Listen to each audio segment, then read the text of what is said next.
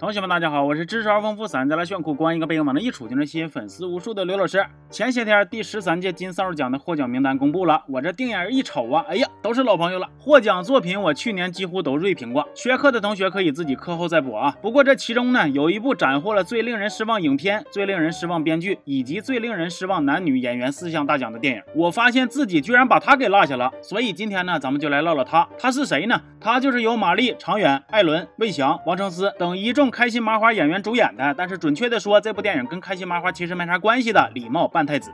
说朗朗恶构有一个皇上后宫佳丽三千，却只剩下了一个儿子。为了将这根独苗培养成才，皇帝那是煞费苦心呐。不过我觉着，如果在三千个媳妇的情况下，你都只收获了一根苗，那你就应该好好琢磨琢磨这根苗的来源了。都是三千次了，你自己行不行？心里还没点数呢。完了，这根独苗啊，就顺理成章的被立为了太子。为了保护他的安全，平时都得给他戴面具。皇上望子成龙的心贼拉迫切，给太子整的压力贼大，就挺叛逆的。平时也不喊皇上爹，就惦记翻墙出宫出去听戏。回宫还得整几个影分身搁身边。扰乱视听，起到一种安保的效果。而本片的男主呢，名叫李茂，是一个没啥出息的小捕快，也想过送送礼，找找路子，结果送人家一个这么老大的小葫芦。人一瞅，你就拿这玩意考验干部啊？你知道我平时喝多少钱一斤的茶叶吗？你知道我平时穿啥牌子衣服吗？啪！其实李茂也不是一无是处，他有一个好媳妇，也就是女主。女主家境殷实，身手又好，开了家客栈，还嘎嘎爱他。不过女主爹妈不咋相中这个女婿。李茂过生日，女主都得撒谎说这个李茂得绝症了，这二老才愿意露个面。李茂。瞅这出啊，心里就不咋得劲儿。女主这个旋风孝女，为了安慰他，就咣咣说自己爹妈坏话，结果全现场直播出去了。他爹他妈一激动，嘎嘣儿，哎，养的狗死了，当场红事儿变白事儿了。李茂瞅家里闹哄，那心都没缝啊，寻思再出去想想辙吧。于是就追到坟地去给这个县令送礼去了。坟地送礼，李茂你礼貌吗？完了，正好县令跟杜尚书两个老登正搁那嘎谋划要绑架太子呢。但是李茂只听见他俩说打算请太子去城外听戏，于是主动请缨，毛遂自荐，说自己家有个客栈可以改成戏楼啊。俩老登还承。诺呢？李茂要是能把这个事儿办成了，就给他升官。女主不同意，李茂也不管，把家里的全部积蓄都给了宋小宝扮演的包工头。小宝也确实没让他失望，一天就改好了。啥叫速度啊？但是新的问题又来了，太子被禁足了，出不去。哎，没事你出不去，我就进了呗。于是李茂就翻墙进了皇宫，还跟正在泡澡的太子坦诚相见了。哎呦我去了，这是啥皇宫啊？这是什么安保啊？啊，想出出不去，那想进来倒是易如反掌了。你这皇宫的别名不会是叫结婚关系吧？太子跟李茂见面之后就发现，哎呀，咱俩长一样啊！于是接下来的小品不是这个，接下来的剧情就顺理成章的开始发展了。二人暂时性的互换身份，让太子能去民间过几天老百姓日子。这一段呢，就是小品《送水工之古代变形记》版。哎，我是太子，不然呢？之前女主老给李茂做野菜粥，李茂就说吃腻了。结果太子对女主做的野菜粥那是赞不绝口啊！是那玛丽当女主做啥都好吃，茴香打卤面不也是这个套路吗？哎，你做茴香汤了。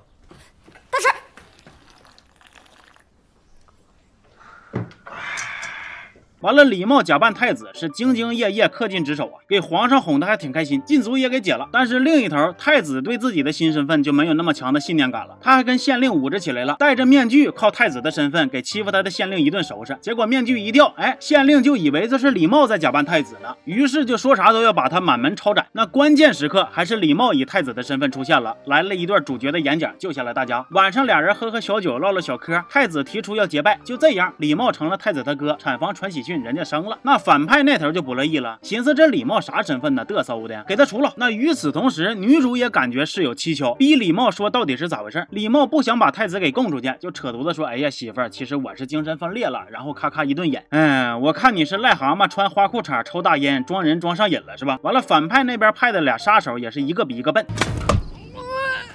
其中一个还被吓到反水，跟县令一换一的对命了。咱就是说，你们反派要都是这个水平，那还玩毛啊？劝你们立刻放下手中武器，不要做无谓的抵抗，赶紧出片尾的字幕，放过自己，也放过观众吧。不过李茂跟太子那头也内讧了。太子发现李茂利用太子的身份给自己升官，就不乐意了呀，说啊，原来你也不是真心跟我当兄弟呀？如果我不是太子，你还会爱我吗？绝交啊？不对，你得等我看完戏，咱俩再绝交。看着没有？到这个时候了，还惦记看戏呢，多大瘾呐！那戏是盲盒啊，不看着隐藏。管绝不收手啊！更何况你一个太子主动说要跟人家拜把子的时候，人家敢拒绝吗？能拒绝吗？你现在又这么问人家，你让人家咋回答你啊？啊，哪怕你是 DJ，我也爱你，这合理吗？终于到了好戏正式开演的那天，李茂在皇宫里装太子，而太子则带着几个影分身出来听戏。也就是说，从逻辑的角度上讲，这一天出现了两个太子，但是宫里宫外这些人没有一个察觉到有问题。更何况皇上都解了太子的禁足，我也不知道这太子还非得让这个李茂在宫里干啥啊？不重要。宫外上尚书又安排了几个杀手要活捉太子。宫内李茂发现尚书的儿子之前杀人被打入了死牢，所以怀恨在心，推测出这一切都可能是尚书设的局，太子有危险，于是就要五了豪风的冲出宫去救人呐。这个时候 BGM 就开始唱了，画面也开始升格了，气氛就咔咔往上轰啊！干啥呀？你们不会是想让我们观众哭吧？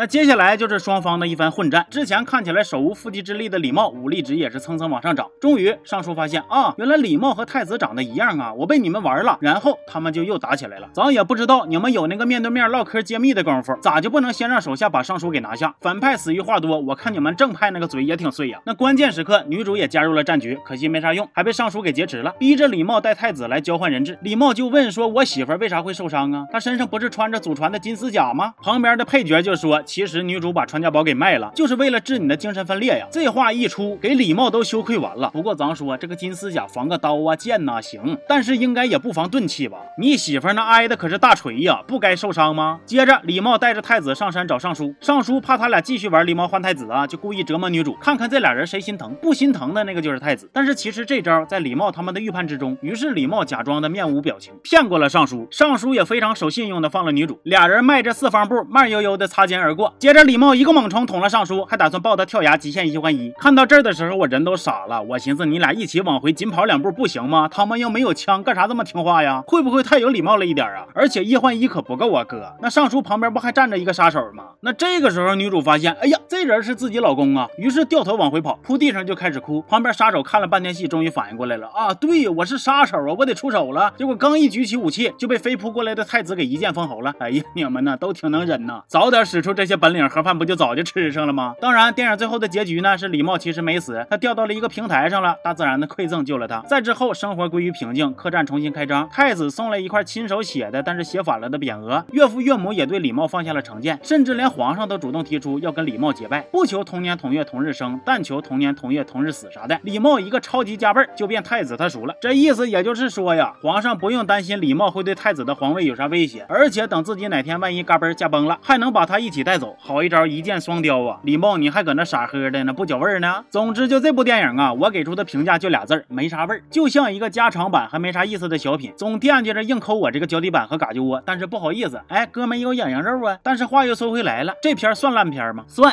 但是至于一部片子狂揽四项金扫帚奖项吗？我觉着还真不至于。其实每一届金扫帚入围的都是前一年的电影，也就是说第十三届金扫帚奖是二零二一年的电影入围。但是这个时候有趣的事儿就发生了，虽然李茂扮太子换过一次档，从二一年十二月三。十一号变成了二二年的一月一号，但是它正式上映还是二二年呢？为啥就入围了呢？完了，我还挺好信儿的，就又往前查了三届，查到二零一八年，也就是第十届，也没有看见这种情况。而且退一万步来说，就算把它放在二零二一年的赛道去比拼，那去年比这部片子还难看的重量级，那可老鼻子了。啥你的婚礼、门锁、八月未央、二哥来了怎么办？这那的，不至于羊毛都可礼貌一直养上薅吧？那图兰朵才得两项奖啊！你就算是把这些奖项都颁给诈骗片《日不落酒店》，是不是都能更合理一点？呢，行吧，点到为止，我也就不多说了。老同学都知道，我每年年底也会举办一次金菊花颁奖典礼，这个奖项的含金量还是很足的。感兴趣的同学呢，可以到时候关注一下。注意哦，不是拉踩，只是给自己打一个小广告，行吧？那这期就到这了，我是刘老师，咱们下期见。